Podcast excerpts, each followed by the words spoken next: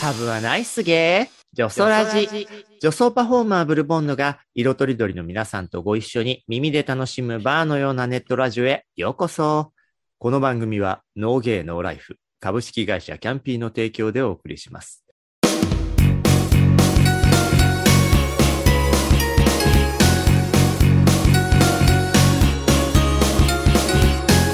ゲイラジ月の第2週はゲイラジ。ゲイ業界、ゲイカルチャー、お姉あるあるなど、ゲイの世界のトピックを中心にお送りします。パートナーは20年来のゲイ雑誌編集者仲間でもある、ライターのサムソン高橋さん。こんばんは、この間ごめんなさいね。この間って何のことですか？あ、生放送のことね。はい。あの、暴言があったので、今 YouTube からね、アーカイブ消してありますのでね、あの、皆さん何、何のことかわからないと思いますけれどもね。はい。えーそして、レギュラーゲストの映画ライターの吉弘正道さん。先日はお疲れ様でした。お疲れ様でした。みんなでもやっぱ生放送楽しんでくださったんですね。。楽しかったですすね。はい。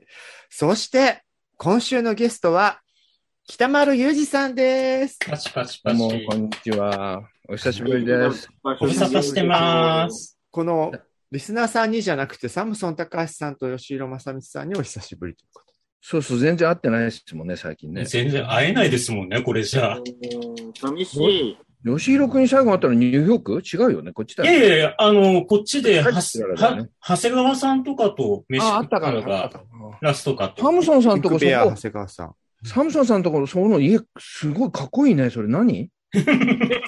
何ってね、あの、いいログハウス？あの、違うんですよ。これ、あ、あの、ラジオ聞いてる人はわかんないかと思うんですけど、今、ズームで画面が出てるんですけど、あこれは屋根裏部屋みたいな。そうそう、私が自分で作ったロフトですね。なんかこの間ツイッターでもなんか棚作ってたみたいだし、この上で私は寝てます。すごいね。いそろんなうこ。とができるんだね。あサムソンさどん、できないことも多いんですけど、できることに関しては素晴らしくて、うちのね、あの、お店の、地下のお店の内装も、あの、納期をはるかに押したギリギリではあったんですけれども、あの、仕上げ、すすごい素敵に仕上げてくださって、あの、でも早速閉店になりました、そのお店は。コロナ禍で。もうあと、ダメなのはやる気がないんですよね。そうなんですよね。やる気スイッチ入ると早い？そうですよ。やる気スイッチがない。ない。残念。局局長の奥とかにやる気スイッチあるんじゃないですか？そうかも。誰か押して、あら、北丸さんに押してもらうあか。20センチぐらい奥かな？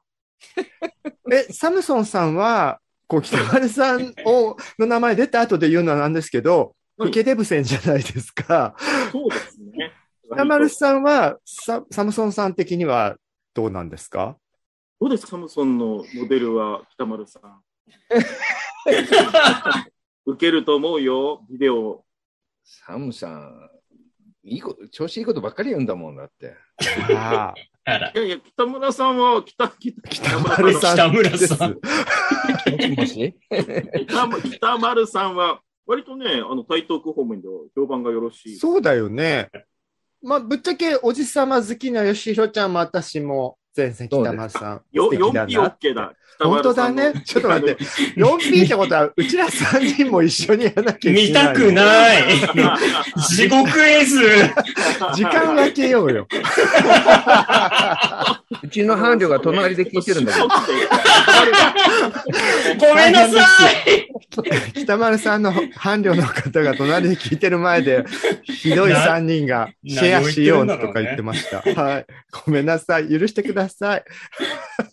いごめんなさい。はい。こんなね、話を先にしてしまいましたけど、ちゃんときちっとしたね、あの、プロフィールも、今回、あの、新刊の方に添えられているものから抜粋してご紹介いたします。北丸裕二さん、ジャーナリスト、コラムニスト、毎日新聞をスタートに、東京新聞社会部を経て、1993 93年よりニューヨーク支局長、96年夏に退社して独立、ニューヨーク在住のまま執筆活動を続ける、在米25年の2018年に帰国、東京を拠点に TBS ラジオや JWAVE、FM 東京などでコメンテーターやニュース解説を行う、日米政治や社会、文学評論のほか、英米翻訳も多数。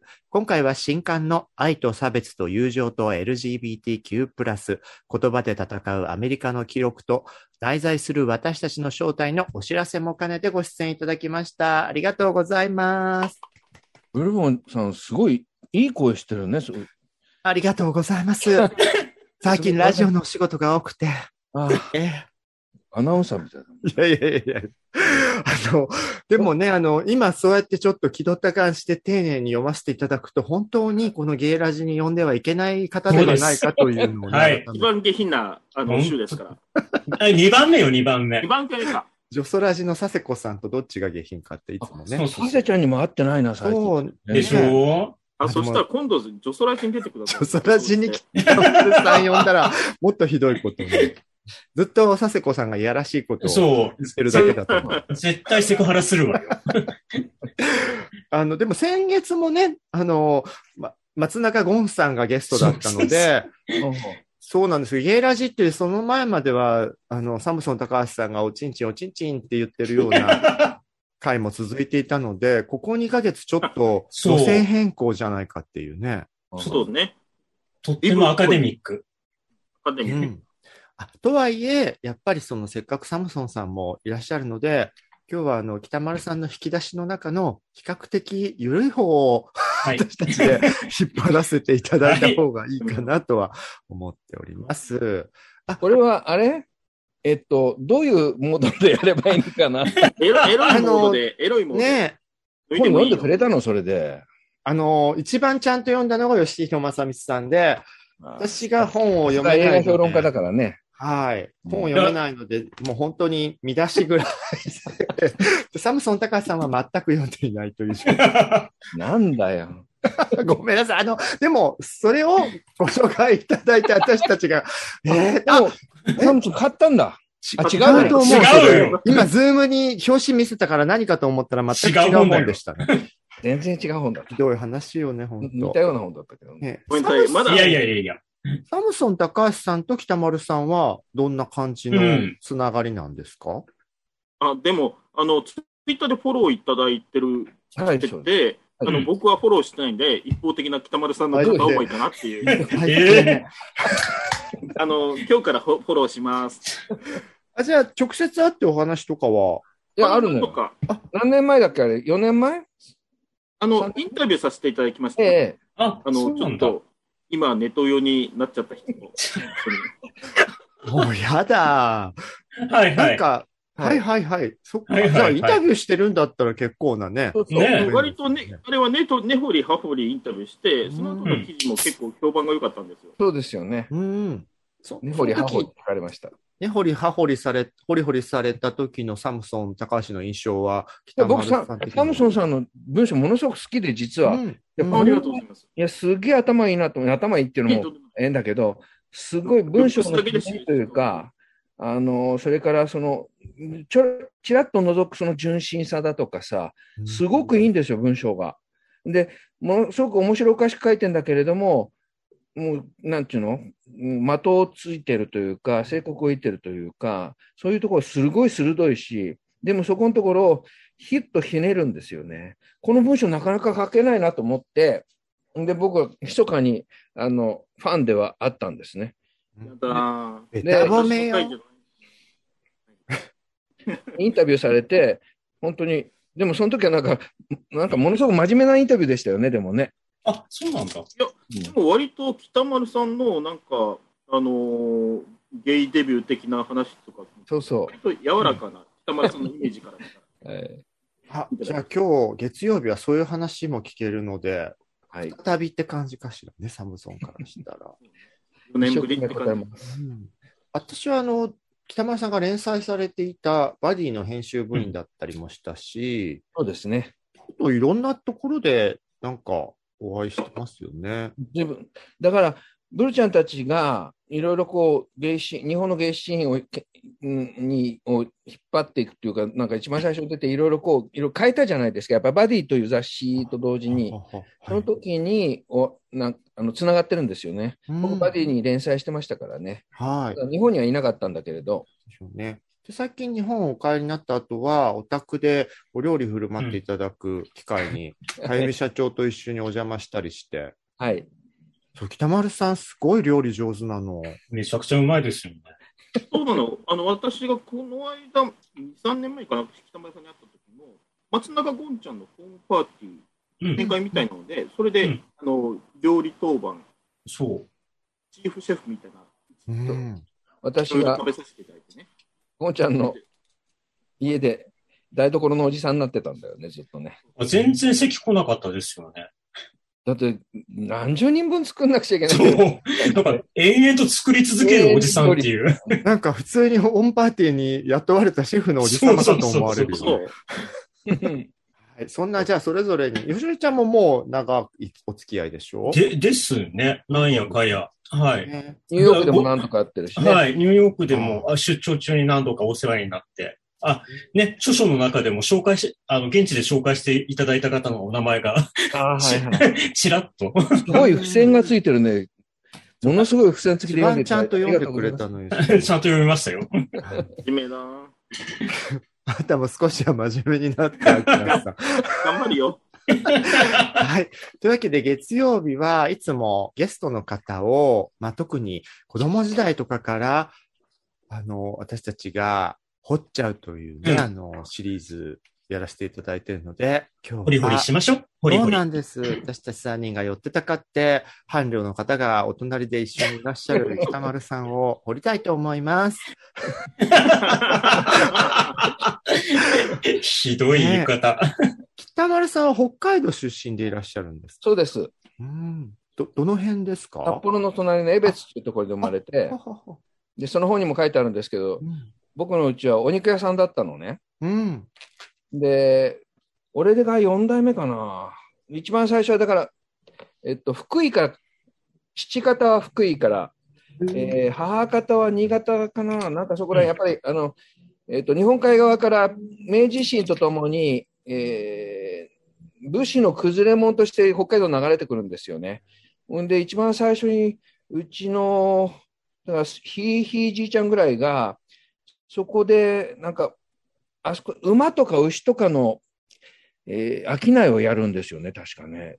ほんで、そのうちに札幌が栄え出して、そこのところでね、なんか牛鍋屋をやって、金儲けして、それでに精肉屋になって、で、えーなんかでかい店をつ持っていた。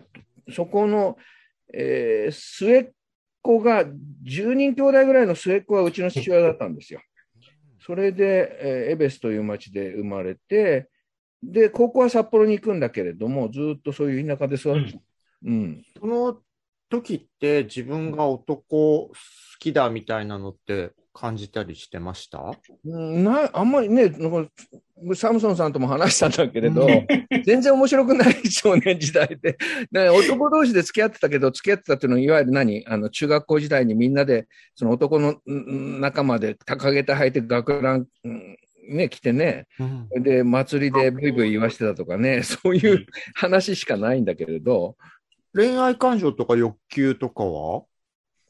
あのね、女の子と付き合って、女の小学校の時から、おまあ、初恋が小学校2年生の時の隣の女の子だったり、小学校5、6年生の時にものすごく可愛い女の子がいて、その子のことが好きだったりしたんだけどうん、でも中学校2年生の時に同級生に可愛い男の子がいたの。うんうん。それで、その子のことが気になって、その子を知ってまたあまり頭が良くなかったんで、うんで、一生懸命この、何、同じ班になったんだよね。班、班、班編成みたいなのやるじゃない。うんそしたらその時に俺が一生懸命その子に勉強を教えてやったりなんかしてて、そのうちになんて可愛いんだろうと思い始めたっていうのはあったね。うーん。あ、でもなんか、小学校の時は、なんかその本当の意味の恋愛感情ではなく、女子の誰々ちゃんが好きみたいに言ってて、中学ぐらいにちょっと欲望みたいなのを伴う、そう価値そう。なものにっていうのは王道じゃないですか、割と。ただね、欲望って言ってもね、それ実は性欲とどういうふうに関わってたのかよくわからんのだよね。だって、あのね、実はオナニーっていうのをうん。男の子相手にしたことがなかったんだよね、当時。うんうんうん男の子相手に女子想像像してたってこと？男俺ね、何も想像してなかったのかもしれない。虚無、虚無の虚無何なんだろうあれ虚無虚虚無に。うん虚無に。あんまり覚えてないんだけど、とにかくでも、その子のことで、あの、オナニーしたことはないわ。ないんだけど。うん。であじうん。それから高校入るでしょ？高校入るときもね、すごい綺麗な男の子っていうのにはものすごくなんか興味を持ってたことは確か。うんうん記者通してた記者通っていうかさ、さあのえ札幌まで通うのに、いわゆる記者、記者、記者で記者通学。通学、うん。そうなんですよ。自転車通学とか聞くけど、記者通って、通なんうん。電車通学ですよね、今は多分。電車、電車みたいなのとね、そう。記者が電車じゃなかったからね。そう。その時に途中から乗ってくる、その、ものすごく綺麗な男の子がいたんだようん。これは。何なんだろうなと思ってたけどね。え、それ同じ学校の子だったんですで、かそれは違う学校の。違う学校の子。うん違う学校の子あだから男子が、まあ、うんひ惹かれる対象としては、そうかもしれないけど、同性愛的な感覚とは全然じゃあ結びついてなかったんだ。いや、結びついて、で今から思えば結びついてたと思いますよ、うんそれはうん。ただし、ただし、オナニーはしなかったんだよ。そこ強調すいや、る。いや、虚虚無によ、虚無に。いや、でも、うんまあ、たただ、きょ高校2年生になってからは、酒飲み始めるようになるとね。うんうんであ昔はね、そういう時代だもんね。ううんん、あのさほうちの学校はすすきのの近くでさ、うんで、帰りにその放課後にいつもたまり場の喫茶店があって、その喫茶店、まあ、優雅独尊っていう喫茶店だったんだけれど、すごい名前。ね。すごい名前。そこで、隣のキーという、えー居酒屋で酒飲んで、酔っ払って、その高校生同士でキスしてたりなんかしてたんだよ、あね。ら、その優雅独尊っていうところで。男子同士でってこと？男子同士も、女子はあんまり来てなかったんだな、考えてみたら。なんかすごいホモソーシャルな。ホモソーシャルな感じしますよね。ねうんす。ごいホモソーシャルな感じ。で、その2階が、マリーンという海上自衛隊出身の、えー、岡間さんがややってる、そうそうそう。うん書いてあるやつですよね。うん書いてある。2階に自衛隊ってゲイバーガー、女装バーがあるって言うんだけど、うん見たことがなくてさ、そのいや、言っとけばよかったですね、それ。わかんないけど、いや、そういうイタセクシアリスはあったんだ、ことあったうん、うん、うん。ただし、その、えーそのちょめちょめしたのは、だからやっぱり高,、うん高校時代の2年、3年生の時かな。その、その喫茶店で、うん。その路地に奥まったす、どん詰まりにあったそのちっちゃな山小屋みたいな喫茶店があったんだけど、そこうんうで下級生の、これもまた綺麗な男の子基本綺麗な男の子がお好きなんですよね、北丸さんはね。そうなんだよね。だったんだよね。うんきっとね。と、あ、じゃあそれは北丸さんからグイッと言って、初体験したいや、でも、お互いに酔っ払ってるからさ、高校生なんだよ。だって、あみんなもう正義の塊みたいなもんでしょ？液の塊って、すごい液状な感じで。液状。液状化現象。まあ、そうですよね。あいの、やそれこそ、やるってなったらやっちゃうよね、全部。こういうのね、かゆみ社長は小学生の時にクラスの半分ぐらいはしゃぶってたって言ってましたからね。ひどい小学生よね。あよくの、のんけさんでも若い頃男の子同士でオナニーしてたみたいな話。ね、うんうんそうだよね。ありますもんね感じですかうね。ん。オナニーし、でも、男の子同士で若い頃、小学生とか中学生の時にオナニーし合うっていうのとはしなかったでしょ、僕ね。だから、本当に高校3年生になった時に、高校3年かな、高校2年かな、うん一級下のその男の子とは、それは明らかに、その、オナニーじゃなくて、やろうと思ってやってたよね、きっとね。うん、うん、うん、うん。もうセックスですか？もう。でも、喫茶店の中だからね、でもね。まあね、バーとかでもそういう場ありますからね。うん。あの、その辺の感覚は逆に、ちょっと世代が多少ですけど、あの違ううちらも近いものを感じますけど、その後は割とお仕事をしていく中で、あんまりその自分の今でいうところのゲイみたいな部分は、特に大きなものではなくって感じで進んでいったんですか？うん、僕、だからほら、2丁目にも行ったことなかったし、うん。2丁目よりも先にゴールデン街に行ったんだよね、俺ね。ゴールデン街でいわゆる分断の人たち、分断というか、分あのその本にも書いてあるけど中上健二さんと会って、でそれからそういうなんか割と有名人が来るようなところで、可愛がられて、で一緒に酒飲んだりなんかしてたんで、いろいろ難しい小難しい話するのが好きだったんだよね、また若い頃ってね。でそれで、その2丁目には行かずに、ゴールデン街に入り浸ってた。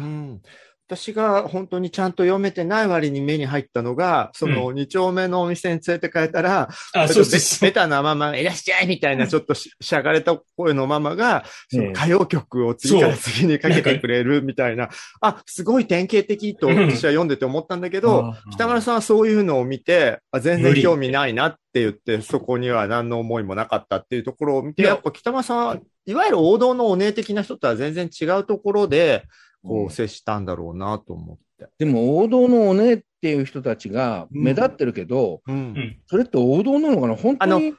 お姉文化としては王道なんだけど、うん。人数比で言ったら別に大半だとは思わないです。でしょ？うん。やっぱり全然そういうところを、なんていうの、隠していられる人たちっていうか、うん。そのいわゆる、なんでもそうなんだけど、まあ、矢面に立つような人たち以外のところって、ものすごい数のうんゴキブリみたいな形で、いやいやいやいや。いや木ぶりって表現あね。いや、ゴキブリ暗いところと湿気の多いところが。そうそうそう。ジメジメしたところに、あの、全然、その、うんふりをせずに生きている人たちの方が多いんじゃないかなと思うけどね。いや、多いですよ。だから、なんかこういうメディアとかで語る人が、うんやっぱ際立ったキャラとかがあるか、逆に最近ようやく LGBT の権利とかの文脈で、世の中が思うお姉性が全然ないゲイの方が登場してる感じですよね。だよね。うん。だから北丸さんとかも本当そういうことなんだなと。うんうん。私とか、いや、アキラは割と あるわよ、いろいろ出てくるもの。な。いやいや、でも、自分とね、吉弘ちゃんがどっちかというとそっちの中枢のタイプの 方だとすると、アキラもそこから比べると、なんか、プログレロックが好きとかプロ、グレ。そういうのは、あ、ノンケっぽいって逆に思っちゃうポイントなんだよね。それをノンケっぽいっていうのも失礼な話なんだけど。この間うん松永ゴンちゃんと話したときに、うん、うんちょっと松永ゴンちゃん置いてけぼりにしちゃった感じあるじゃないですか。そうなのよ。うんその、オカマのホモソーシャルみたいなのもちょっと発生しなきゃいけないなと、いや、あれは反思省する。うん、申し訳ないことした。そうね。おノンケの世界でやられたことをお姉たちが仕返しているようなところはあるよねそ。うそんなつもりはどこにもなかったんですけれども、ついついね。あの、ば圧倒され圧倒されちゃうんじゃない？やっぱりそれは。それはその通りだと思いますう。ん、かなり気遅れしてらっしゃったんでね。この間、の、省。うん。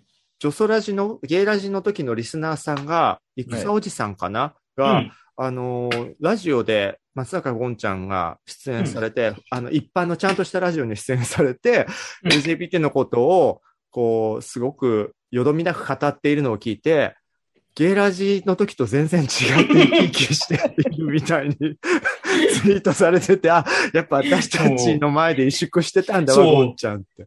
ちょっと申し訳なかった、あれは。お姉のホモソーシャルにちょっと気をつけなきゃいけ本ないわ当ですね。お姉ホモソーシャル。そう、お姉ね、ホモス。でも北丸さんは間違いなく、そのキャラがむしろお姉さんたちの中では、あの人のんけっぽくて素敵だわって得するタイプな気がする。そうなのよ。だよねいいのよ。そうなの。うん。そんなこと今まであったでしょ？すごいこと聞いてるわね。絶対持ってってるはず、その要素で。欲しい、その要素。うん、まあ、でもあれだよね。あの、気づかないからね。モテに？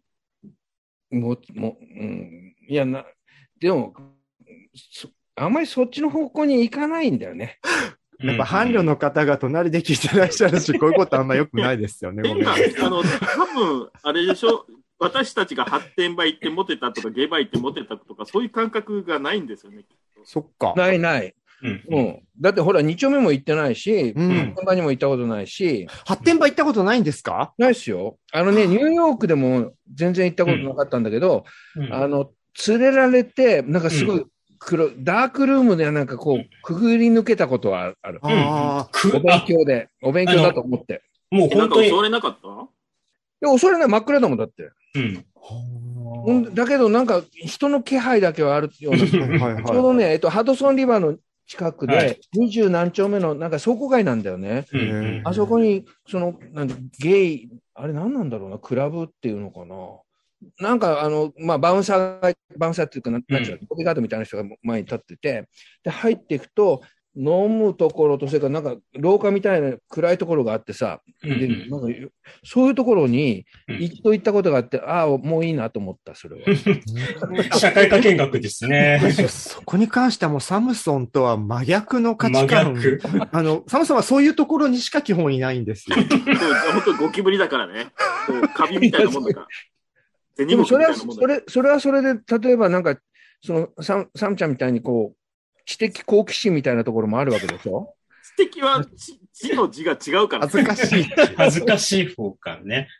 それが痴漢の地。病だれの字。いや、でもあれは面白い生態だよね。生態というか社会学だよね、あれね。うん。そうですよ。私も社会学のために言ってるんですよ。嘘つけ。まあ、しかも多分、1割ぐらいはそういう感覚もあるかもしれないけど、あ5%ぐらいはね。同じようにね、ゲイっていうものを、なんだろう、深く考えるものを持っていながら、発展場に対しての向き合い方はこんなに違うお二人っていうのもいいわね。でもこれはね、多分ゲイじゃなく、ゲイというか、単純に男として、あのちゃんと好きな人の一本やりか、うん。あるいはちょっと浅く広くいっぱい食べたい人かの違いじゃない、うんうんうん、モノガミ的恋愛がある人と、やっぱこう、もしのんけだったら風俗と一回行きまくる人との違いってことね。いや、俺はさ、でもさ、なんちゅうの、精神性というかさ、うん相相手がやっぱり、こう、人間じゃな、を、人間をやりたいわけよ。人間をやりたいっていうかさ、人間と付き合いたい。うんすごくよくわかる。あの発展場とかいうん。行きまくってると、もう相手がね、あのオナマシーンみたいになっちゃうのよ。うんう。うんんうん相手を使ってオナニーをしてるみたいな。うん。その方が勃起するみたいああ、その方が勃起するそうです。ああ。俺はね、なんかね、その人格を、をうんうん。こんなこと言っていいのか、人格を犯したい。ああいい表現出ました。まあ、な。いや、こっちの方が人格いかもしれないいや、そうねすごいエロい。やらしいよね、それね。言葉聞いちゃうとんものすごいエロい。サムソン高橋のエロなんて薄っぺらいエロのように思ってたもうよね。本当に幼稚園児みたいだよ。あ、でもちなみに、あの、かゆみ社長もそっち側です。ま、摩擦が気持ちいいって言ってました。オナニー覚えたての、あの、昔と変わんないね。そうね。人たち。は発展場向きなのかもしれないわね。そうね。でも、あのほら格ね。賢賢者の時間ってあるじゃないはい。はいはい、賢者タイム。終わった、うん、終わった後で、結局その相手が愛おしくなる人と、それからもうそれで終わりっていう人と、でその時に、まあそれは本当に人、何なんだろうな、それって。ただ、やっぱり話をしたくなるし、ううんん。あのー何、いわゆる情行、うん。情を通い合わせたくなっうて、んう。ん。で、やった後の方がやっぱり愛おしくなるタイプと、そうじゃない人がいると思うんだけど、うん。俺はやっぱり、どうしてもやっぱり好きになっちゃうんだよね、やっぱりね。あ、なんかいい。なんか、流れたくなってきてくるわ、本当だよ。ね。いやー、なかか。なか聞けないわよね、こんな話。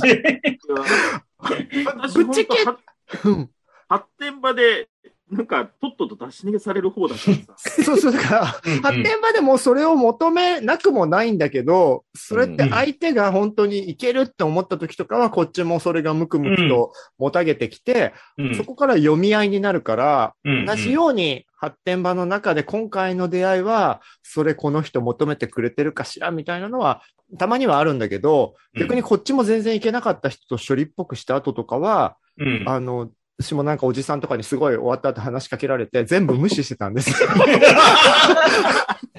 若い頃ね、応募だった頃。したらなんか、そうだよな、こんなとこで話なんかしたくねえよなって捨て台かれて、あ、そこまで言われたんだ。そう、だからそういうこと言う人、言う人そうだったから分かってたから話さなかったのよぐらい、私も頭の中で言い返してましたけど。いい話だわ。ね。ねとか。いや、でも北丸さんみたいなのは、やばいよね。そういう、こう、サムソンとか、まあ、うん私たちみたいな、うんすれた人からしたら、この人、信じてもいい人なのかな、みたいなさ。もうなんか、そう、うあのん。結婚するならこんな人がいいかなとか思っちゃう。うん。はい。アバズレがほだされるタイプのキャラですよ。そうですね。逆に言うと、おおそらく、それは傷つくの嫌なんだよね、俺もね、きっとね。だから、なんうん。で、その、その発展場というようなところで、わ知らない人とやって、それこそ、ブルちゃんがさっき言ったみたいな 反応されたら、き深く傷ついて、もう立ち上がれないかもしれない。と思うと、やっぱりちゃんとお会いして、相手確かめた上で、はい。そういうふうな方が絶対、これは自分の身の安全でも、精神的な安全のためでもあるじゃない？素晴らしい。いや本当ごもっと実は俺はものすごく傷つきやすいんだと思う。はい。私今だから過去の自分に復讐される気がしていけなくなりました、ね。もう10年行ってませんから、私そういう場所。私は20年ぐらい傷つき続けて、ねやっとこの10年大丈夫になってきた。もう今気にしないんでしょ？へひどい扱い受けても。多少はね、なんか5分ぐらいやっぱり落ち込む 犬とかスルーモのな。形で体育座りしてこう、反省したりする。ごめんなさい、これ北丸さんのヒストリーじゃなくなって全ますよ、然違うじゃない。どうよ、とりあえず大学に入ってからどうなったの？あ、そう、それでも、うんそれにさ、固くして言うとさ、うん俺、基本的にやっぱりね、マウント取られるのがものすごく嫌いな人なんだろうね、きっとうね。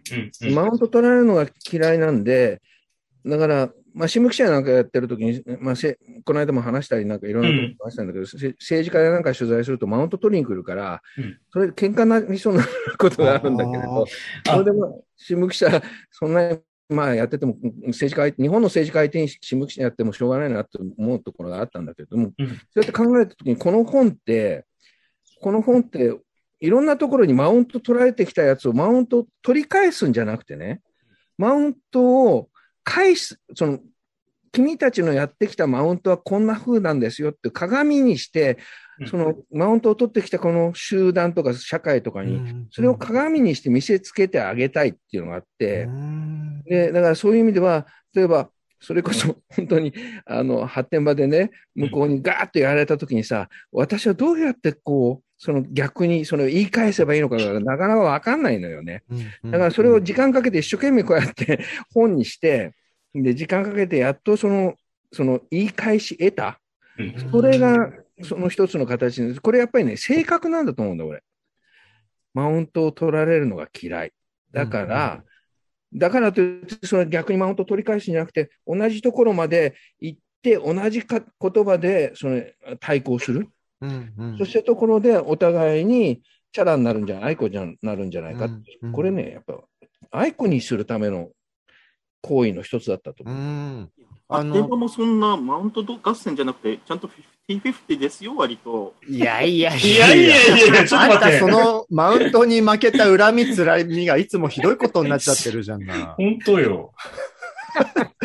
まあ、でもね、それをだから北丸さんは世の中のメディアとかがゲイのことをさらっと書くときに自然と小馬鹿にしていたり、低いものとして扱っているっていうのを、こう、ご本の中ではいろんな事例を、具体的な例を挙げて紹介いただいててね。うん。うん。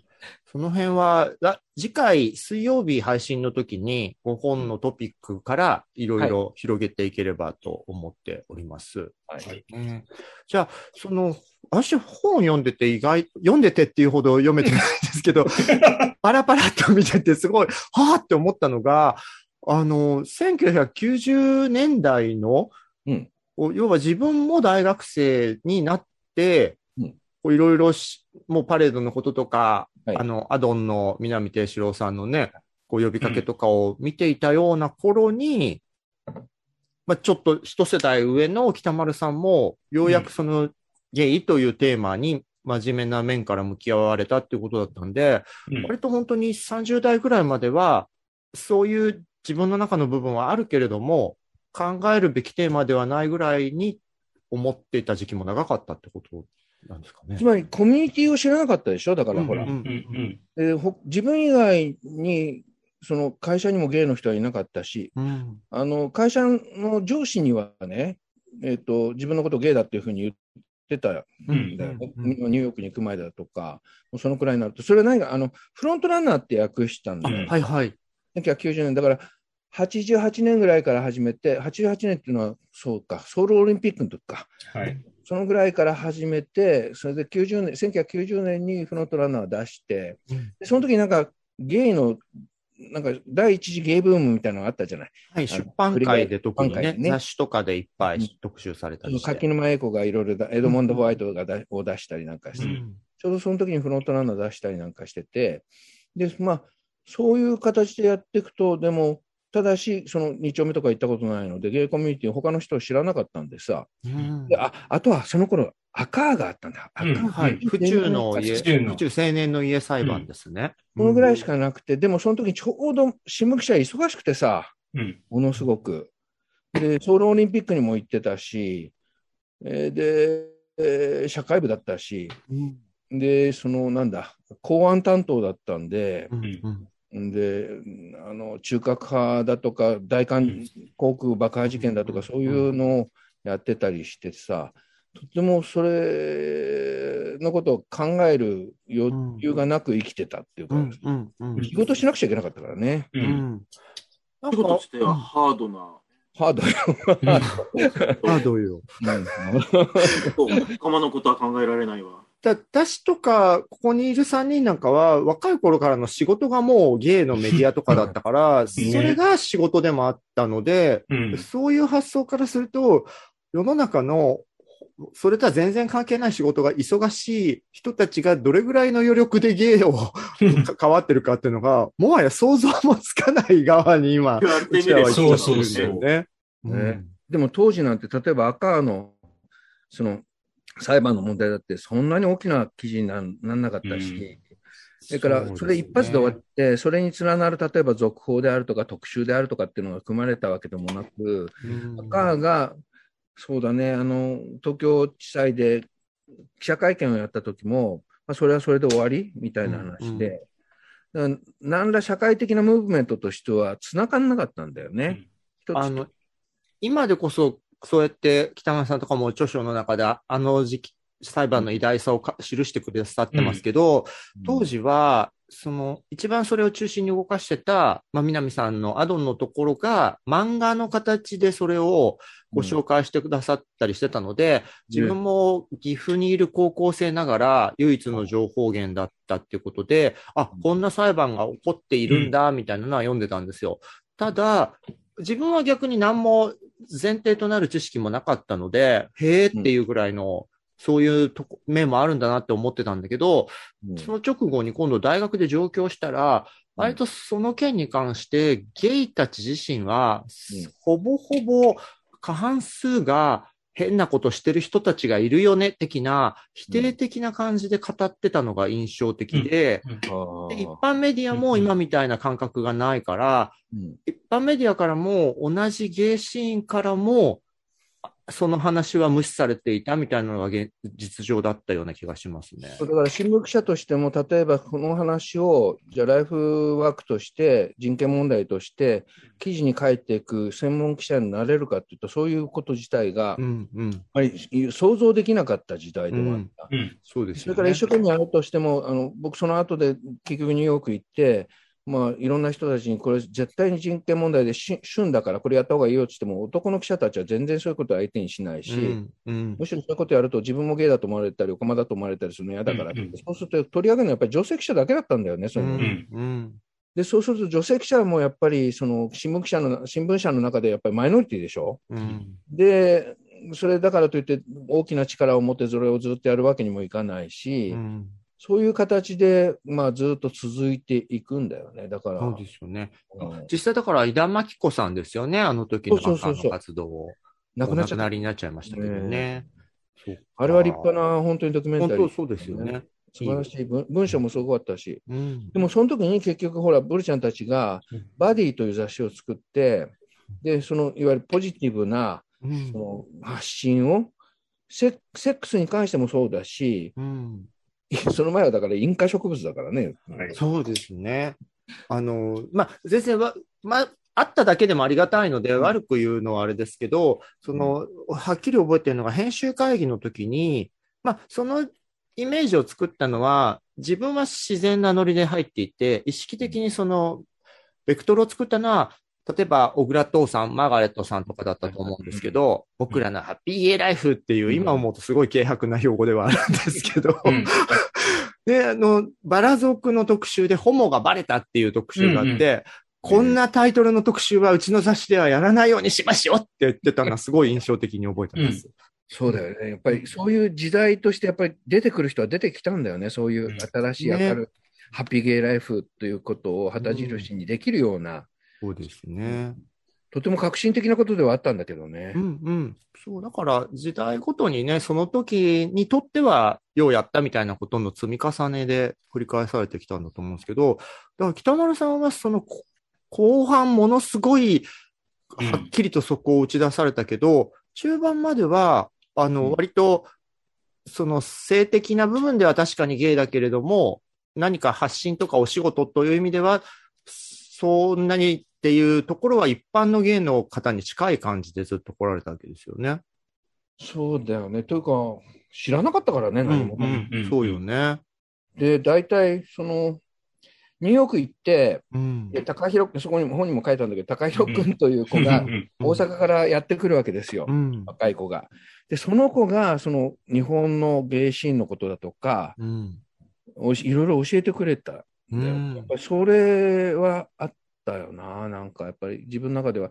でもしてまた、そろそろちゃんとしなくちゃねっていう時代にもなってきたっていうのは何かというと、うん。やっぱりその日本ではそうやってバディが送還されたりなんかされているし、それからニューヨークはニューヨークで、そのものすごいやっぱりそのゲイの話、話題、そしてまた、エイズの話題がずっとあったから、その2つがいわゆる社会的なそのテーマとして、十分にその各対象になるんだ、もしくはうん発信する情報源、情報として、そういうものがちゃんとした仕事になっているっていうのを、身の、ま、周りに随う分ん同じようなジャーナリストたちがたくさんいる。うんただし、日本人の特派員だけはそれに対して全く無視はいはいという形だったんだよね。気が自分の中でもやっぱり見えてきたのは見えてきたっていううんうん。木は熟したみたいなのが、特にやっぱ海外にいた北村さんにははっきり先に見えた感じだったわけですね。ああ、面白いな。いや、読んでて思いましたけれども、北丸さんのその男性遍歴も割と赤裸々に書いてあるんですけど、読まなきゃ教。えて、そこすごい気になる。あの、その例のね、高弘さんとかもそうなんだけど、次に出会う方もタイミング的にフリーランスになられるっていうタイミングを決める、決定づける人っていう感じなんですよ。だから北丸さんの出会いって、いちいち北丸さんの人生を変えてってる人なんだなと。え、わた割と男に翻弄されてきてねしかも年下の綺麗な若い男が、むしろね、いろいろなものを持ってる北村さんの方を翻弄していくっていいわね。あら、ちょっと、すごく読みたくなってきた。いやいや、そ、それ以前に読んどけよはい。あ、じゃあ、そ、そうして、まあ、いろいろ、その後ね、たくさんのことに関わっていかれたことが、もう本当にありがたい。こちらのね、今、ズームではお見せしてるんですけど、新刊の方に、こちらに。したためられているので、次回はそこから比較的サムソン高橋、私でも引っかかれそうなトピックについて、あの、ご紹介いただきながら、ワイワイ話せればと思います。もう一はい遍、あの、えー本のタイトルを教えてください。はい。えー愛と差別と友情と LGBTQ+、言葉で戦うアメリカの記録と内在する私たちの正体でございます。人々社から発行されてはい。人々社初の書籍ですよね、これ。そうなの、この人ね、編集者で編集者でね、何を無謀なことをするかって、そう私のこの本で、本本あの社を立ち上げ、そう会社を立ち上げて。いきなりデビューなんですよ、これで。人生でも初版、初版、そう、売り切れたんでしょ？まだ売り、あの、在庫はだから本屋さんとかもうん。アマゾンにはあるんだけど、アマゾンもだから3回、4回、そう、100補充が部が、ね、あっという間だし。入れてるのがあっという間なくなって、今、最後の100部がアマゾンのところで。出つつあるので、もう、それで荷釣りをしなくちゃいけないって今、はいじゃあもうゲーラジで完全に売り切れますよ。ね。う。ありがとうございます。そんな宣伝効果ないメディアですけど。じゃあ、えっと、ご本の紹介は次回さらにしていきますので、今日は月曜日ということで、フレッシュトピックといって、旬のニュースや話題をゲストさんと語るコーナーに入っていきたいと思います。はい。フレッシュトピック NHK ニュースウェブのニュースです。LGBT への意識にも地域差？えー金沢放送局の記者の方が書かれた記事なんですけれども、金沢市では性的マイノリティのカップルなどを結婚に相当する関係と認めるパートナーシップ制度が北陸3県で初めてスタート。6年前、東京渋谷区で初めて制度が導入されたのを皮切りに、今では全国100を超える自治体に広がっています。北陸で初であること自体、更新であることの裏返しとも言えます。近所の人が同性愛者だったら嫌悪感を抱きますか？少しぎょっとするような意識調査を行ったのは、広島修道大学の川口教授です。6年前、全国を11のブロックに分けてアンケートを取りました。嫌悪感を抱くと答えた人の割合を見ると、北陸は2位の四国を約13ポイントも引き離し、61.5%でダントツのトップに。川口教授、北陸地方は持ち家率も高く、家族という集まりを特に重要視する傾向があります。性的マイノリティが身近にいると、伝統的な家族の概念が崩れてしまうといった懸念が調査の結果に現れたのではないかと思います。一方、北陸は民間のシンクタンクがランク付けする幸福度ランキングで、福井が過去4回連続で全国1位を獲得。最新の調査で富山は全国2位、石川は全国4位に名を連ねるなど、幸せ指数の高いエリアとして知られています。というニュースなんですよね。でもこれ5年前の調査が、まあ、そうね、だいぶあ数数字は変わってきてるかもしれないけど、ただ5年経って、地域の傾向は一緒で、同じようにパーセントが減ってたり増えてたりするだけなんじゃないかなという気もするうん、うんので、それはある。うん。それで言うと、これ、面白いよね、森吉郎が、うん、森吉郎の土地だなと思った。だって松中さ、、松中君はこの間、こそうの間なのよ。登場した松中君はそう。北陸でしょ？金沢そうです、金沢金沢出です。身で、実は今月、あのー秋分の日ぐらいから、金沢でレインボープライド、あの、ゴンちゃんが仕掛け人で、いろんなイベントと、まあうん、パレードがちょっと、あの、コロナで延期になっちゃったんですけど、で、自分も実は、あの、トークに登壇しに行く予定だったりするので、まあ、その金沢の前振りとしては、こんな現状があったのね、というね。ね。で、あのこんちゃんもあれだけね、なんか抑圧されて、あ、そうだった。ことだよねそうだった、そうだった。私た大学のちが、4年生までう、うんんだっていうから。私たちが感じていない、年上の私たちが感じていない抑圧を、ゴンちゃん世代あんなに感じるんだって思ったから、で、一この？表で見ると、うん。一番低いのはどこだったの？この表で見ると、なんと、と、北丸さんご出身の北海道は、嫌悪感を抱く人が30.5%です。6年前で。あら。北陸の半分。そう、北陸は61.5%そうなのでなんでこんな差あるんだって。隣の人遠いからね、北海道。そういうことか。どうからどうでもいいのか。距離か。人が多いから、ええ割と北海道ね、割と自由なところありますね、そうそうですね。なんか立候率も一番上ですよね。高い。そういう自由さ。あの、割とみんないろんな人たちが集まってるっていうのはあるんですようん。ね。あの、あとねオーストラリアとかと一緒でね。そうですね。帰り、帰り。あの、アメリカで2013年に自分の周りの家族、親戚、友人、同僚に親しい、えーゲイ、レズビアンの人たちがいますかっていうアンケートを取ったときに、うん。2013年の段階で、それが過半数超えたんですよ。うんうんうんうん。50何パーセント。アメリカ全土で。アメリカ全部、はい全部の平均がね。うんその時に、初めて過半数超えて、それからあれよあれよという間に、その同性婚の容認につながるんですよね。うんやっぱりね、この、今、そしてそのパートナーシップを認めてる自治体、認めてると、まあ、これが法律的に別に何の支えにもなってないんだけれども、いわゆるあの行政的な宣言なんだけれども、それが110自治体あるんですよ、今う。ん。うん。事例都市としては札幌だとか仙台だとか、うんそれからあー県でいうと三重県、群馬県、茨城県だとか、大阪府だとか、丸ごとでね。そういうもあって、で、どんどんどんどんその、えっ、と、そのカップルの宣言をする人たちも2000組を超えてるんですよね、今ね。でそうすると、やっぱり本当にじその足元から変わってきてるって感じはするんだよね。うんうんうん。でも頭のてっぺんの自民党が全然変わらないか。ら。う。ん。そこです。ね。それは何かというと、やっぱり家父長制なんだよね。さっきその北陸の話、うん家の問題っていうのがあって、うんまあ、確かにそこの家がしっかりしてれば幸せであるっていうその幸福度も高くなることはなるけども、でもそういうふうに高幸せだっていう人の陰で、実は不幸な人はものすごく不幸だった。とですよね。うん、そういう、でも、そういう数字からそういうものがね、いろいろ読み取れることは確かだよね。でもこれ本当、吉弘ちゃんが6年前じゃんって言ったんだけど、うん6年前で実は嫌悪感を抱く、どちらかといえば抱くの割合が50%超えてるのは北陸だけなんですだよ。けですね。2位の四国も48.7%。うん。で、私でもなんも、か半分、半分以上の人間が嫌悪感抱いてんだとはちょっとぎょっとしたわ。あ、でも、あの、こ北陸はね、これってさ、うん近所の人がってすごく近いとこにいるっていう設定じゃん。そんなこと聞かれたことがないから、反射神経的にこれ、いや、ちょっとっていうふうに言った人多いと思うよ。私逆にだから、あ、もうこれぐらいに、この6年前の時点でなってんだって、むしろもっと、もっとすごいかと思って、なんか、なんか7割、8割とか出るかなとは思って。ただねこれもねうんはい割と受け入れられてる感あるから。うん。アキラもっと嫌悪感に気づいた方がいいよ。なかったんですよ。